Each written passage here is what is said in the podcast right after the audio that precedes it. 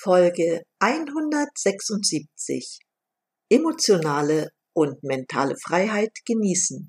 Ein Interview mit Claudia Heil. Durchatmen, der Gesundheitspodcast. Medizinische Erkenntnisse für deine Vitalität, mehr Energie und persönlichen Erfolg von und mit Dr. Edeltraut Herzberg im Internet zu erreichen unter quellendergesundheit.com. Hallo, liebe Zuhörer, ich begrüße euch ganz herzlich zu einer neuen Episode meines Podcasts und ich freue mich, dass ich heute wieder eine Interviewpartnerin dabei habe.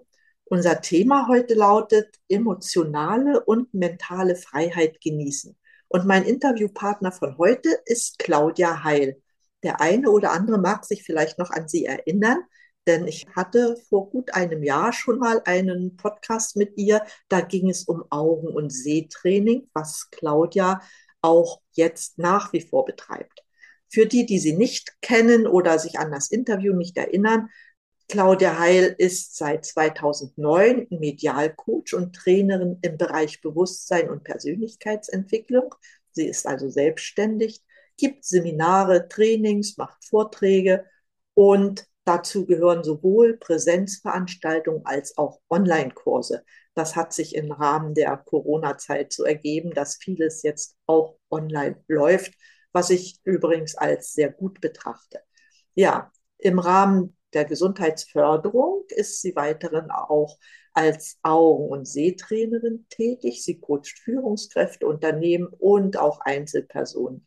Ja, also ein sehr, sehr breites Feld, was Claudia so bearbeitet, wenn ich das mal so salopp sagen kann. Dazu kommt, dass sie inzwischen ja auch sehr mit Energiearbeit beschäftigt ist und sie hat noch etwas gemacht. Sie ist nämlich auch eine zertifizierte Blended Learning Trainerin. Habe ich auch vorher noch nie gehört, aber wen es interessiert, das bezeichnet eigentlich eine Lernform, in der sinnvolle Verknüpfungen zwischen verschiedenen Formen der Trainings, also Präsenzveranstaltungen, moderne Formen von E-Learning und so weiter angestrebt werden. So, lange Vorrede. Herzlich willkommen, liebe Claudia. Ich bin sehr neugierig, was du uns heute berichten wirst, besonders über das, was du an neuen Sachen bei dir drin hast. Und ja, manch einer mag vielleicht auch fragen, was hat das mit Gesundheit zu tun? Aber wenn man sich bewusst ist, was man macht, wenn man emotional und mental frei ist, dann hat das so einen enormen Einfluss auf die Gesundheit. Aber ich möchte nichts vorwegnehmen. Liebe Claudia, herzlich willkommen.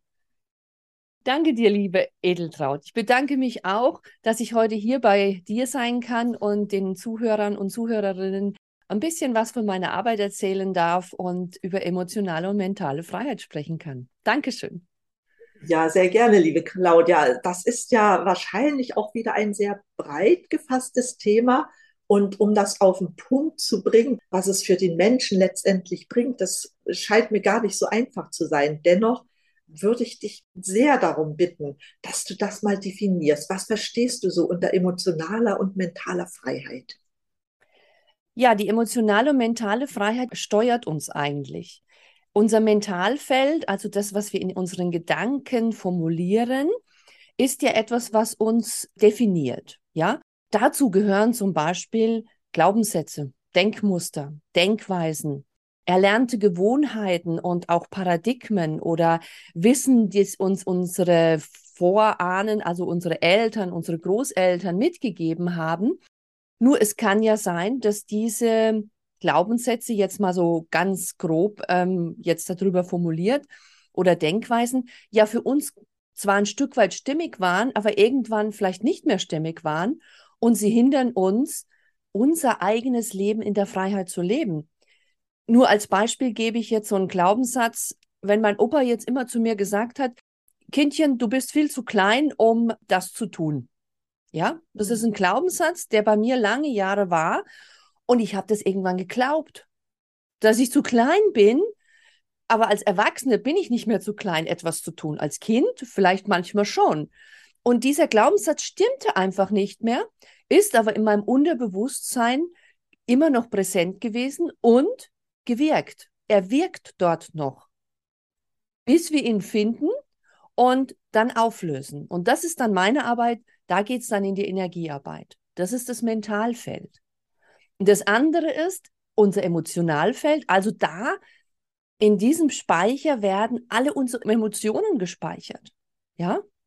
Sprich, all unsere Ängste, unsere Traumen, unsere Schocks, unsere Verlustgeschichten, die wir ja alle erleben, die Verletzungen und auch das, was unsere Ahnen, also auch da wieder die Eltern und Großeltern, uns einfach auch da erzählt haben oder was sie teilweise vielleicht mit in die Familie gebracht haben. Ja. Und da geht es auch darum zu schauen, weil das auch im Unterbewusstsein wirkt. Ja. Diese Ängste, die wirken im Unterbewusstsein und werden teilweise manifest und wir bekommen wirklich eine Starre. Also wir sitzen dann da wie festgemauert. Und das hat körperliche Auswirkungen. Ja, wenn ich in einer Starre bin, merke ich das in meiner Muskulatur und merke das in meinen Knochen. Und wir kennen das ja alle, wenn wir in einer extremen Angstsituation sind, dass wir wirklich kaum Luft bekommen und kaum atmen und dastehen und können schon ganz und gar nicht handeln. Und da rauszukommen, aus dieser Starre rauszukommen, da setze ich dann mit der Energiearbeit an und wir schauen uns Gemeinschaft, also in, in der Gemeinschaft dann zusammen an, was ist denn die Ursache? Wo, wo kommt denn so einen Schock her? Und letztendlich ist es eine Disbalance auf der körperlichen Ebene dann auch, weil es bis in den Körper wirkt. Der Körper ist ja auch Energie, ist eine festere Energie als unsere Energiefelder. Und ich würde das einfach so sagen, auch ob wir das bewusst wissen oder nicht, die Energie wirkt. Und wir kennen ja dieses Modell von dem Unterbewusstsein, dass es zwei Drittel von unserem Bewusstsein ausmacht. Dieses Bewusstsein ist einfach da. Mit Energiearbeit holen wir das Unbewusste in das Bewusste rein. Also das Unbewusste, da stecken diese ganzen Themen, was die Mentalfelder, also diese Glaubenssätze und was auch im, im emotional mit Ängsten und so weiter zu tun hat. Und wir holen mit Energiearbeit bewusst das ins, in das Bewusste, also vom Unterbewusstsein in das Bewusste sein. Und dadurch können wir daran arbeiten und können schauen, was hilft uns denn da weiter? Brauche ich den Glaubenssatz überhaupt noch, um weitergehen zu können? Oder ist der völlig überflüssig?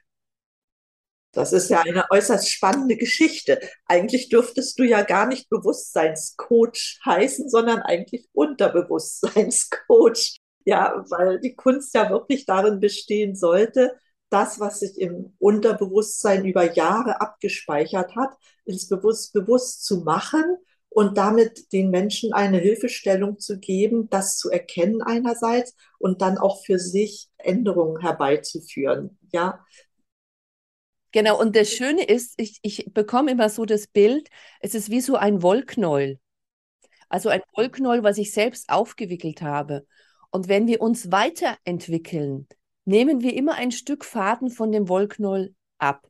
Und wir kommen immer näher an unsere Essenz, an die Mitte. Ja, ich kann mir vorstellen, dass sehr viel vom Unterbewusstsein ja in frühester Kindheit und dann auch äh, so bis ins jugendliche Alter hinein schon geprägt wird. Das wird wahrscheinlich gar nicht so einfach sein, das auch zu erkennen, ja, weil wie will ein Kind das später artikulieren, was da mit ihm passiert ist? Ähm, hast du da eine bestimmte Herangehensweise, um das herauszukitzeln? Ja, die Herangehensweise ist die, dass wir dieses innere Kind, so nennen wir das in der Fachsprache, befragen. Denn ein inneres Kind, also unser Kleine, unsere Erinnerungen in uns wirken ja. Die sind da. Und wir definieren es als inneres Kind und das holen wir dazu und gehen in den Dialog. Gehen in den Dialog mit dem inneren Kind, was es denn braucht.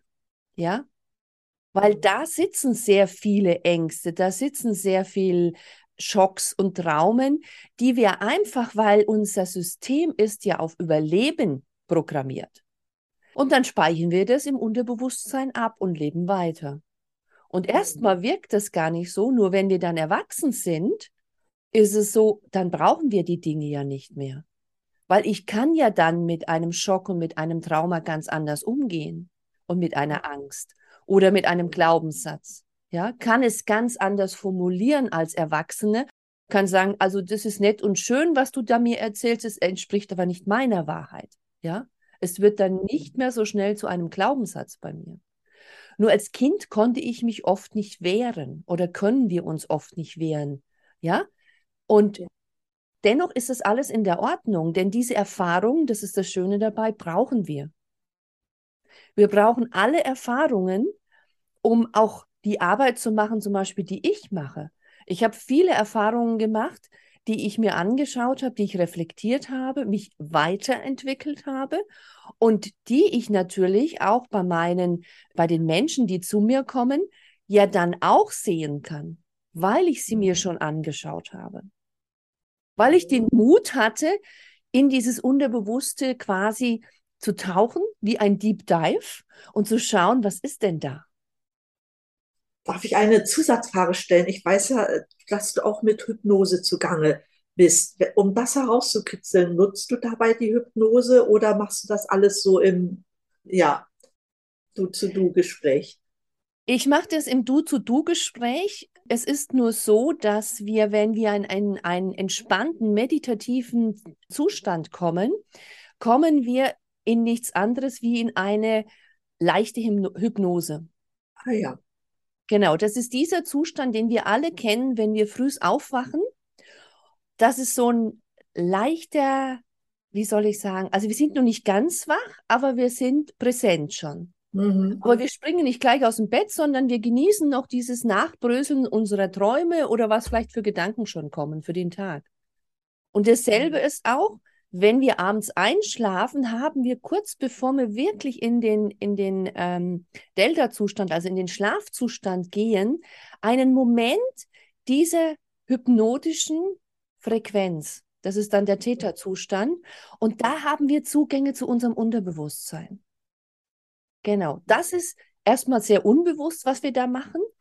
Und aber in der Meditation weiß man auch als aus ganz vielen Lehren haben wir Zugang zu unserem Unterbewusstsein, weil wir einfach unser Mentalfeld und das Emotionalfeld erstmal ein bisschen ruhig machen.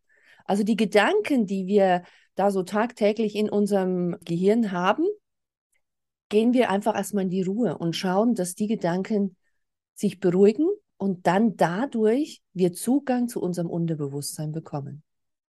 Da begleite ich natürlich den Menschen hinein ja. und begleite ihn auch wieder heraus.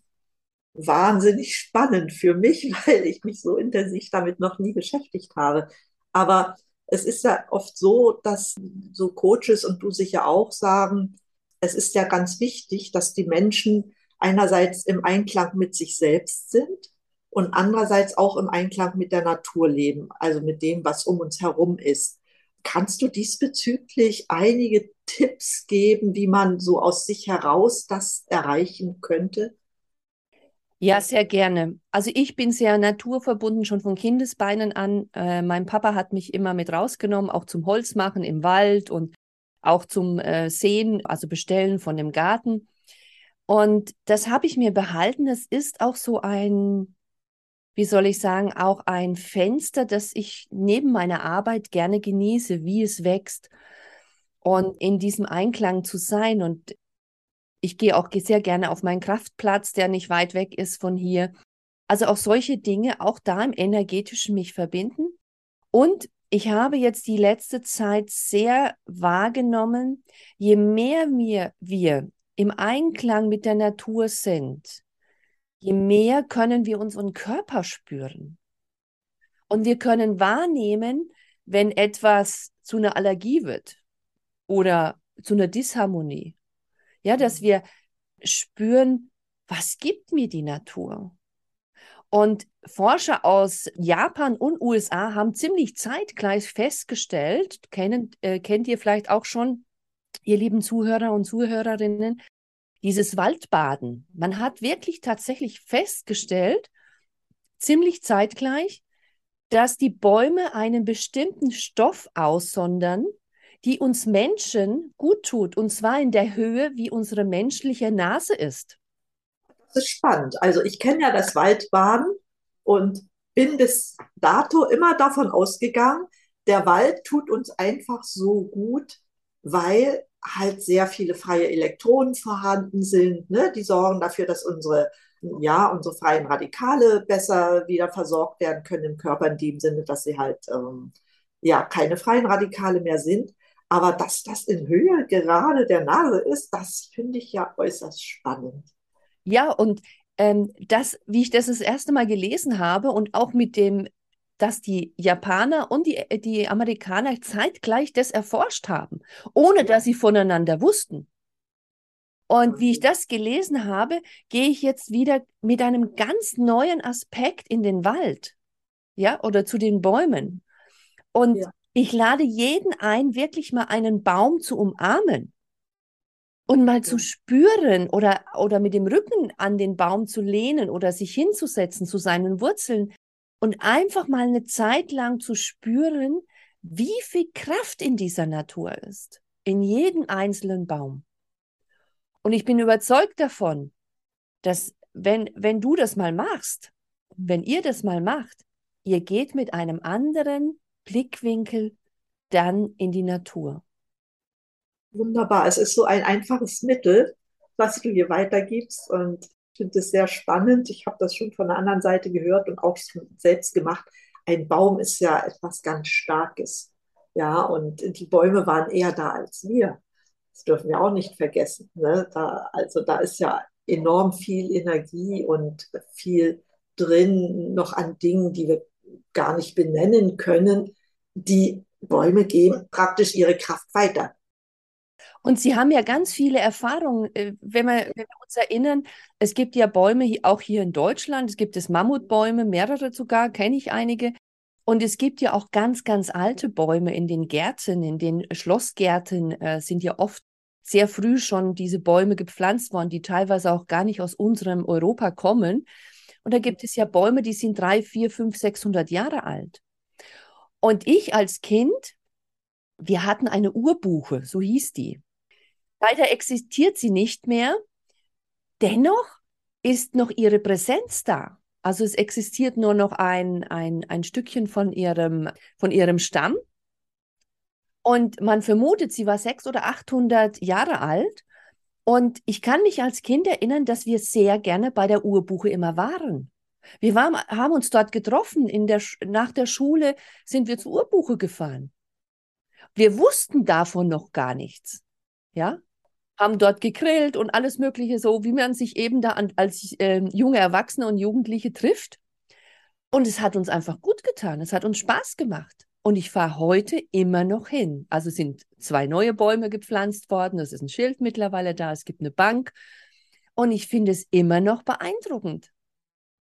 Finde ich toll. Du hast hier eben noch ein Wort gebraucht, das nannte sich mein Kraftplatz. Was ist so ein Kraftplatz? Wie kann man den für sich definieren? Jeder und jede kann sich das für sich selbst definieren. Mein Kraftplatz heißt noch lange nicht, dass das dein Kraftplatz ist. Klar. Ja. Und ich habe gerade in den letzten zwei Jahren einen Platz bei uns kennengelernt, der wie außerirdisch ist. Nenne ich es einfach mal so. Ich komme dorthin und dann öffnet sich wie eine neue Welt. Und ich glaube, das ist der Kraftplatz für jeden auch. Es können Plätze sein, die vielleicht oben am Berg sind, oder es können auch Plätze sein, die im Tal sind mit dem fließenden Wasser. Es kann ein kleiner Platz sein, der mit einer Bank bestückt ist. Es ist eigentlich völlig egal. Es geht darum, dass es ein Platz ist, an dem du dich wohlfühlst, an dem du dich hinsetzen kannst, kannst sagen, ich bin herzlich willkommen hier. Toll. Ich danke hier auf. Mhm. Ich kann mir vorstellen, das kann man in seiner unmittelbaren Umgebung mit Sicherheit finden. Manche finden diesen Kraftplatz vielleicht auch im Urlaub. Das sind die Leute, so wie ich, die immer an denselben Ort fahren, ja, weil sie halt dort besonders viel Energie bekommen. Oder aber, ja, es ist manchmal auch der Zufall, ne, der sagt, ah, hier fühle ich mich wohl, hier gehe ich jetzt immer hin, wenn ich mir, mich mal nicht so wohl fühle und hole mir meine Energie. Ne? Genau, genau, so mache ich es auch. Wenn ich also merke, ich gehe natürlich auch hin, wenn es mir gut geht, aber auch wenn ich merke, oh, ich brauche meinen Kopf frei, ich brauche was anderes, weil ich sitze ja auch sehr viel am Bildschirm und dann ja, fahre ich dorthin. Es ist nicht weit weg von mir, von daher bin ich auch mit meinem Pedelec schnell mal hingefahren. Wunderbar. Kommen wir mal zu einem anderen Thema. Ja, ich will nicht sagen, dass mich diese Frage beunruhigt, aber hier gerade in den Städten, Berlin ist dafür sicher ein Musterbeispiel, gibt es ja sehr viele Singles. Nun sind wir ja soziale Wesen und jeder Mensch braucht auch die Gemeinschaft. Und idealerweise wäre natürlich eine tolle Partnerschaft die kleinste und auch wichtigste Gemeinschaft. Wenn dann noch Kinder dazu kommen, noch besser. Aber wie würdest du das deuten mit diesen vielen Singles, zu denen ich ja auch gehöre? Hat das eventuell auch was mit dieser emotionalen und mentalen Freiheit zu tun? Das hat gewiss damit zu tun, denn wir kommen aus einer Kultur, in der Gemeinschaften vordefiniert sind.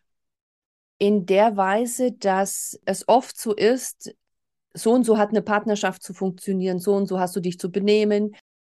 Wir kommen auch noch aus einer Zeit, in der die Frauen sehr viel zu Hause gelebt haben, nicht selbstständig gearbeitet haben. Und wir dürfen ja nicht vergessen, dass die Frauen erst so Anfang der 70er wirklich anfingen, auch bei uns in Deutschland, Berufe zu erlernen. Vorher war das ja gar nicht so. Ja. Und ja. in ihre Selbstständigkeit zu gehen. Und das war auch alles vollkommen in der Ordnung. Nur diese, all diese Glaubenssätze und all diese Begrenzungen und Denkmuster wirken natürlich in einer Partnerschaft. Und auch die Männer, die sind natürlich auch in einer Welt groß geworden, wo sie einfach da so definiert wurden, wie sie jetzt sind. Ja? Und es ist auch alles erstmal in der Ordnung. Nur jetzt beginnt einfach auch, sich das auszugleichen. Also das Männliche und Weibliche, diese Aspekte beginnen sich auszugleichen. Und da kann es natürlich sein, dass dann zum Beispiel die Männer irritiert sind. Was passiert da jetzt gerade? Und die Frauen mhm. auch, weil sie ja auch anfangs irritiert sind, weil sie ja aus einem Bereich herauskommen, dass sie quasi nicht gelernt haben. Sie haben ja manchmal gar nicht gelernt, in Männerjobs zu existieren, ja? Oder bestimmte Dinge zu machen, die bisher den, den Männern vorbehalten war. War ja oft so. Und jetzt begeben wir uns beide Geschlechter in eine neue Ära, in den Ausgleich von männlich und weiblich im energetischen. Und das setzt sich natürlich auch bei uns durch, weil die ganzen Glaubenssätze, ich werde verletzt in der Partnerschaft. Du tust mir nur weh. Auf beiden Seiten. Die sind ja erstmal da. Ja, wenn wir in der Partnerschaft gelebt haben und ich gehe nur mit Verletzungen raus, das speichert sich ja ab in meinem Herzen. Das gibt ja einen Abdruck. Und dann wieder den Mut zu haben, auf eine neue Partnerschaft sich einzulassen, brauche ich erstmal viel Mut, weil die Angst ist ja da, ich werde verletzt. Und da setzt dann eben diese mentale und emotionale Freiheit an, zu ergründen, warum wurde ich denn verletzt. Das heißt, ich schaue erstmal, was passiert denn bei mir, wenn ich verletzt wurde. Denn ich werde nur verletzt, wenn ich es auch zulasse. Da ist viel Wahres dran, ja. Ja, denn wenn ich in meiner Mitte bin, wenn ich geborgen bin in meiner Liebe, in meiner Herzensqualität, wie will mich da jemand verletzen? Sehr wahr gesprochen. Du hast, das habe ich auf deiner Website gesehen, so, so eine, ja, drei Wörter. Du nennst das Herzheilquelle, wobei ich das Heil sicherlich doppeldeutig hier sehen kann, weil du ja auch Heil heißt. Das hat mit Sicherheit viel auch damit zu tun, ne, dass man diese Quelle in sich findet. Oder hast du da noch einen anderen Aspekt dabei? Das ist diese Quelle, die ich definiert habe als Herzheilquelle. Natürlich ist es auch mein Name noch.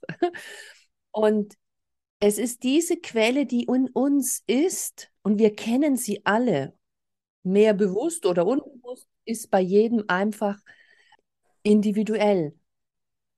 Und diese Quelle, die hat so eine große Kraft. Denn wenn wir diese Quelle öffnen, wenn wir zu dieser Quelle Zugang haben, ist es die Liebe pur. Und die Liebe heilt alles. Also die Liebe ist einfach nur Liebe. Sie verletzt nicht. Und ich erinnere mich an einen Satz, den ich neulich gesagt habe. Wenn es verletzt, ist es nicht Liebe.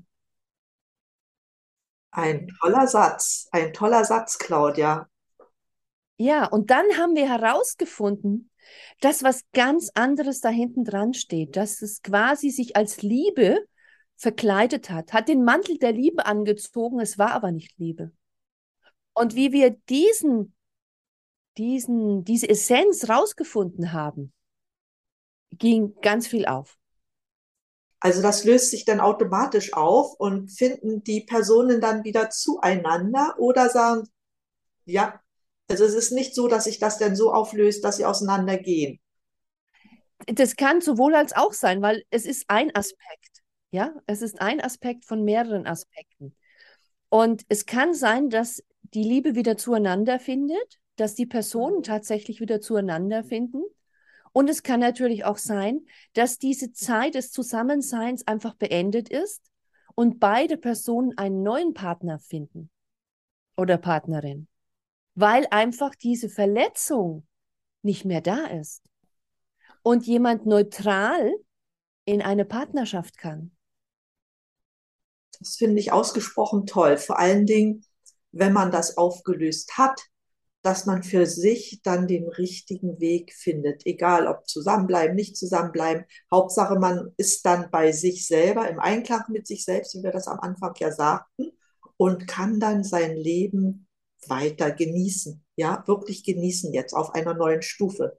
Das finde ich echt Wahnsinn, was du da so leisten kannst. Das finde ich echt toll. ja. Ja, das ist auch, ich liebe sie, die Arbeit.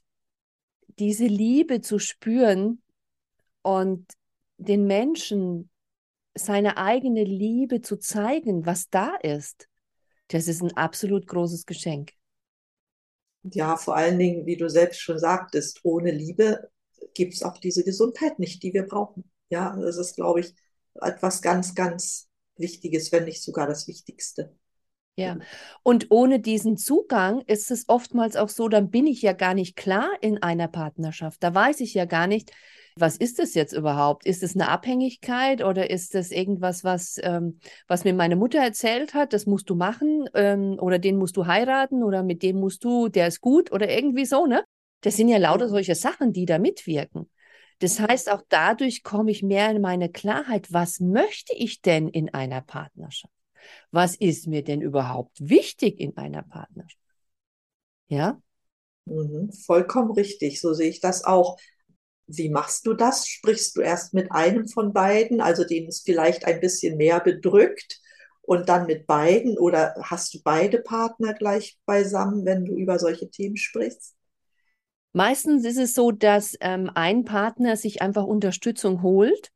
Und das Schöne ist ja, wir sind ja wie so eine Art Schnittmenge verbunden. Unsere Partnerschaft ist quasi wie so eine mathematische Schnittmenge.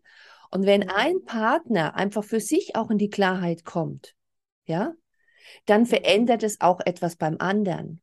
Aber nicht überstülpend, sondern nur einfach, weil die Partnerschaft verbunden ist, weil da eine Verbindung existiert. Und wenn die Energiequalität sich bei dir verändert, also ein, eine Verletzung sich auflöst, musst du dem anderen Partner ja nicht mehr die Schuld dafür geben. Genauso ist es. Genau. Demzufolge kann es ausreichen, dass einer erstmal den Schritt macht, weil sich das automatisch auf den anderen mit auswirkt. Das finde ich toll. Genau. Und das ist ja das Schöne, wo ich dann immer sage, ja, wir wissen ja gar nicht, ob der Partner auch bereit ist, ähm, sich da einzulassen oder dahin zu schauen oder ähm, das in dieser energetischen Ebene zu reflektieren. Ja, Wenn es aber ein Partner ist, das, da verändert sich dann auch das andere. Ganz, ganz toll. Also ich sehe immer wieder, wie wichtig diese Arbeit ist. Es arbeiten viele Menschen im, im, im Gesundheitsbereich. Ja, ich habe mir die letzten Jahre auch, auch durch diese vielen Gespräche mit Menschen wie dich mh, hm, gemerkt, dass da noch mehr ist als Mikronährstoffe, Messung von Laborwerten, Darmanalyse und weiß ich was alles. Es ist einfach viel, viel mehr. Und ich glaube sogar, jetzt bei mir die Tendenz zu erkennen, dass das die Grundlage ist, um auch das andere in Ordnung bringen zu können. Extremerweise arbeitet man zweigleisig, macht das eine sowohl als auch das andere. Wenn es möglich ist, wäre das ideal. Aber ich glaube, die Basis, um sich selbst auch zu verstehen, ist eher das emotional-mentale, dass man das für sich herausarbeitet. Das ist für mich eine ganz, ganz tolle Erkenntnis, die sich heute nochmal stabilisiert hat. Und ich hoffe, dass viele der Zuhörer auch diesen Gedankengang mitgehen können. Nun machst du ja auch wirklich auch noch was, was mehr noch in den gesundheitlichen Bereich. Es ist ja alles, hat ja alles mit Gesundheit zu tun. Wenn wir die Liebe nicht haben, haben wir ja erkannt, dann haben wir auch die Gesundheit nicht. Aber dein Augen- und Sehtraining. Du hast in deinem ersten Interview bei mir geäußert, dass es für dich ein Traum wäre, wenn vor jedem Meeting die Menschen erstmal, also der ganze Saal sozusagen, das Palmieren praktizieren würde, um einfach runterzufahren. An dieser Stelle würde mich interessieren, was hat sich von deinem Traum bisher verwirklicht? Wie konntest du selbst darauf Einfluss nehmen? Der Traum ist immer noch da und er wird immer mehr Wirklichkeit, denn das Palmieren ist mittlerweile zu einer festen Institution in dem Training immer geworden. Und ich merke immer mehr in den Trainings, seien sie online oder auch in Präsenz, dass es den Menschen so unendlich gut tut, mal zur Ruhe zu kommen. Ja. Zu entspannen. Und vor allen Dingen haben wir herausgefunden, das ist ein Centering. Also es ist wirklich ein Ankommen in meiner Mitte, also genau da, wo ich es brauche, in dem Herzen, in, in meinem Bauch, in meiner Intuition. Dieses Bauchgefühl kennen wir alle. Nur durch unsere aktuelle Zeit und durch ganz viele Alltagsgeschichten ist es wie so, ich komme da gar nicht mehr hin. Ja, vielleicht sagst du noch mal ganz kurz, wie das funktioniert, weil ich davon ausgehe, dass das meine erste Sendung mit dir nicht jeder gehört hat. Es funktioniert einfach, dass wir unsere Hände reiben und die Hände dann auf die geschlossenen Augen ablegen. Die Hände sind aber so, dass etwa die Finger auf der Stirn liegen und der Handrand auf unserem Jochbein. Es ist auch so eine kleine Schüssel. Die Handfläche ist eine kleine Schüssel und wir dann die Ellenbogen auf einem Tisch abstellen und unseren Kopf mit den, mit den geschlossenen Augen wunderbar in die Hände sinken lassen können. Und anfangs können wir uns auch ein, einen kurzen Zeit Timer stellen und etwa so drei bis fünf Minuten in dieser Haltung gehen. Auch eine kleine Meditationsmusik oder eine ruhige Musik können wir uns dazu anmachen, denn wir sind Meister in der Irritation und Meister in unseren Gedanken und unsere Gedanken holen uns immer ganz schnell wieder raus. Und um einfach ein bisschen, ein paar Minuten da drinnen zu verweilen, einfach diesen Timer stellen, dann merken wir, wann es zu Ende ist. Wenn wir dann die Hände wieder von den Augen entfernen, lassen wir die Augen auch noch einen Moment geschlossen und blinzeln so ganz locker und leicht und öffnen dann die Augen und schauen uns einfach in dem Raum um. Das Ganze erfolgt am besten natürlich ohne Sehhilfen. Das heißt, die Brille setze ich vorher ab oder die Kontaktlinsen können drinnen bleiben. Die kann man auch rausnehmen. Das ist ganz individuell. Und dann ist es so wie, ich komme in mir an, meine Schultern entspannen sich, ich erlebe mal Stille. Und ich erlebe vor allen Dingen auch Dunkelheit für meine Augen, denn Dunkelheit ist für die Augengesundheit so wichtig. Die Sehzellen regenerieren sich. Und mittlerweile wissen wir, dass es nicht nur die Sehzellen sind, sondern unser ganzer Körper entspannt. Mit fünf Minuten Danke, dass du das nochmal gesagt hast. Ich praktiziere das ja seitdem du das damals hier erklärt hast, praktiziere ich das und ich kann nur bestätigen, es tut unwahrscheinlich gut. Was ich manchmal vergesse, ist, mir die Zeit einzustellen, weil ich möchte es gerne so jede Stunde mal machen, weil ich denke, dass gerade wenn man viel am Computer sitzt, dass es sehr wichtig ist. Aber diese Entspannung, die tut wirklich gut. Auch mal abschalten von dem, was ich gerade getan habe, das ist enorm, ja, was da passiert. Und deshalb finde ich es ganz toll, dass dein Wunsch immer noch da ist, weil wir haben noch nicht alle Menschen so weit. Aber ich freue mich, dass wir das hier nochmal weitergeben können, weil je mehr davon wissen und das praktizieren, desto mehr ausgeglichene Menschen haben wir. Das finde ich richtig, richtig toll. Und auch der, der mir begegnet und entspannt ist, der strahlt ja auf mich auch Ruhe und Gelassenheit aus und sorgt nicht dafür, dass ich mich jetzt wieder mal aufregen muss, was er hin und wieder auch mal sein darf und sein muss. Und ich finde es auch wichtig, auch äh, wenn ich das jetzt im Büro praktiziere, dass ich meinen Kollegen und Kolleginnen kurz Bescheid gebe, dass ich jetzt nicht irgendwie nicht arbeiten will oder äh, es mir nicht gut geht, sondern einfach Bescheid geben, ich entspanne kurz mal und mache es eben auf diese Weise. Also auch dem Chef Bescheid sagen, ne, dass er einfach weiß, was da passiert. Und das Schöne ist ja, wenn ich dann aus dem Palmieren herauskomme, habe ich wieder die Gedanken frei und kann meine Stöße, ne, also meine To-Dos auf meinem Schreibtisch viel besser sortieren und schauen, was ist denn jetzt das Wichtigste? Wo fange ich denn an? Genau so. Das war nochmal ein sehr, sehr schöner Tipp, um nochmal auf unser Thema zurückzukommen, emotional und mentale Freiheit. Gibt es da eventuell auch einen Tipp, den man so routinemäßig in seinen Alltag integrieren kann, um hier zu diesem Ziel für sich selbst zu kommen? Es gibt einen Tipp, dass wenn ich früh aufstehe, mich erstmal so spüren kann. Das heißt, ich kann meine Hände, die eine Hand auf meine Nabelgegend, die andere Hand so auf meine Herzgegend auflegen und erstmal, ich sage es jetzt, ich nenne es immer so, in mir ankommen und spüren, wie stehen denn meine Füße am Boden, wie ist denn so mein, meine Zentrierung, wie fühle ich mich denn, was ist heute wichtig? Einfach so ankommen, in dem Tag ankommen. Wir kennen ja diesen Begriff Bodenständigkeit, ja? Wenn ich bodenständig bin, fliege ich auch nicht weg, also bin nicht irgendwie abgehoben, ja? Genau das ist das. Also mal spüren, wie stehe ich denn heute auf dem Boden? Wie fühle ich mich denn? Was ist heute wichtig und wo, wo bin ich überhaupt? Bin ich überhaupt da? Ja? Oder bin ich mit meinen Gedanken schon in meinen fünf Trainings, die jetzt heute stattfinden, oder drei Coachings oder in, in der Büroarbeit, in der Sitzung?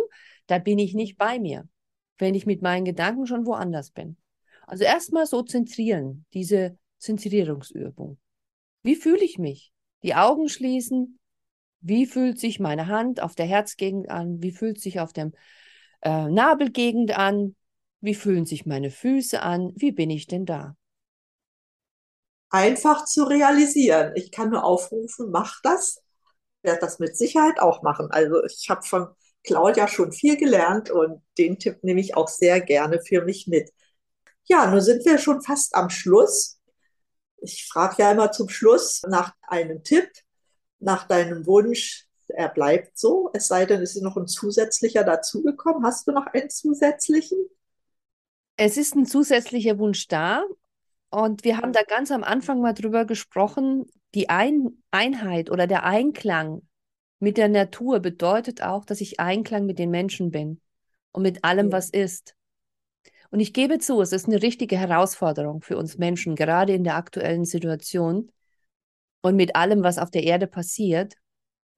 Es ist nur so, wenn ich beginne in mir in Einklang zu kommen, mit mir überhaupt erstmal selbst, kann ich auch erst im Außen in Einklang kommen. Und das ist etwas, was du auch am Anfang so ein bisschen angesprochen hast. Mir kam irgendwann Anfang des Jahres ein Satz, wenn du in Einklang mit der Natur bist, bist du mit allem im Einklang. Und ja, ich lasse ihn einfach mal so stehen und wirken. Es ist eine Herausforderung und es ist immer wieder neu, weiter in Einklang zu gehen. mit den Dingen. Dann möchte ich diesen Satz auch so stehen lassen. Denken wir ganz jeder für sich individuell darüber nach. Ich glaube, da offenbart sich eine ganze Menge. Toller Wunsch. Eine weitere Frage, die ich immer stelle, ist, gibt es wieder ein aktuelles Buch, womit du dich gerade beschäftigst, was du liest, was du vielleicht auch weiterempfehlen kannst? Ich habe ein aktuelles Buch jetzt mir tatsächlich bestellt und es geht um Buddhismus. Ich habe gemerkt, dass der Buddhismus, also die Lehre des Buddhismus, ich zwar so Fragmente weiß, und ich habe mich neulich mit jemandem unterhalten, die äh, Buddhistin ist. Und es hat mich wirklich angespornt, ein Buch mir darüber zu besorgen. Was ist denn der Buddhismus überhaupt? In unseren Breiten war ja der Buddhismus eher nicht verbreitet, der kommt mehr. Ich wollte jetzt einfach mal verstehen, was ist der Buddhismus? Was hat Buddha gemacht und, und was hat er mit seinen Lehren? Und ich habe es jetzt noch nicht begonnen. Das ist jetzt so ganz aktuell und es ist von einem dänischen, äh, wie heißen die jetzt äh, vom Begriff her? Ich habe es jetzt nicht parat. Und, doch, ich habe ihn ja hier. Von dem Lama Ole Nydal. Meister Lame, Lama Ole Nydal. Und er hat in Europa den Buddhismus wohl mal auf, sage ich es jetzt mal ganz ähm, einfach, auf Neudeutsch mal übersetzt. Ah ja. Und da bin ich jetzt ganz gespannt, wie, wie das sich da so anspürt. Ich gebe das gerne weiter, weil ich glaube, Religionen sind sehr spannend. Es gibt viele Unterschiede, aber es gibt auch viel Gemeinsames. Und da bin ich neugierig, was du mir dann irgendwann mal berichtest. Oder ich lese es vielleicht selber und werde dann auch meine Feststellungen treffen. Zum Schluss noch kurze Frage, falls sie noch nicht beantwortet ist. Deine Vision für die nächste Zeit. Wie sieht die aus? Was sind deine Ziele, was du dir jetzt so vorgenommen hast? In Bezug auf deine Coachings und was du sonst so machst. Meine Ziele sind jetzt erstmal, dass ich ähm, noch sichtbarer werde. Das heißt auch in den so äh, Social Media einfach mehr sichtbar werde, dass noch mehr Menschen die Möglichkeit haben, meine Coachings teilzunehmen, beziehungsweise auch bei den Trainings dabei zu sein und natürlich auch ähm, an meinen Workshops teilnehmen zu können. Denn ich finde es eine sehr, sehr schöne Arbeit. Denn ich betrachte meine Arbeit immer noch Hilfe zur Selbsthilfe. Ich möchte in keinster Weise Abhängigkeiten erzeugen, sondern es geht darum, dass jeder selbst das in sich trägt, um sich selbst zu helfen, um sich selbst in alle Bewusstseinsebenen zu begeben, um hier auf ja, hier einfach bestehen zu können und auch seinen Job zu machen, ja, welcher es auch immer ist, ja. Und da bin ich überzeugt, dass es jeder selbst kann. Nur auch ich habe quasi einen Steigbügel gebraucht, um dahin zu kommen, wo ich bin, ja. Also der Steigbügel sind die Coachings, die ich selbst genossen habe oder die Ausbildungen, die ich genossen habe. Und ich glaube, das ist einfach so ein Steigbügel, ist ein schönes Bild, um auf das Pferd aufzusteigen und selbst das Pferd zu reiten. Wunderbares Bild. Ja, vielen Dank, liebe Claudia. Es ist jedes Mal sehr inspirierend, mit dir zu sprechen. Das nicht nur, weil man immer etwas Neues dazulernt, sondern auch, wie du so an die Sachen herangehst. Das finde ich außerordentlich spannend. Und ich hoffe, dass hier von dieser Episode sehr viele Menschen profitieren und vielleicht sich auch an dich wenden, wenn sie in der Situation ja vielleicht einen Steigbügelhalter benötigen, der du denn gerne sein darfst. In dem Sinne ganz herzlichen Dank und ja, ich hoffe auf ein nächstes Mal, vielleicht mit etwas Abstand, weil sich bei dir immer so viel Neues tut und weil dieses Thema auch so unwahrscheinlich wichtig ist, worüber wir heute gesprochen haben. Ja, in dem Sinne, hast du noch, möchtest gerne noch was sagen? Sehr gerne, Claudia. Ja, ich wollte mich einfach auch bei dir bedanken nochmal für das wundervolle Interview und auch bei den Zuhörerinnen und Zuhörern und möchte Ihnen Mut zusprechen, die Dinge in die Hand zu nehmen. Dankeschön.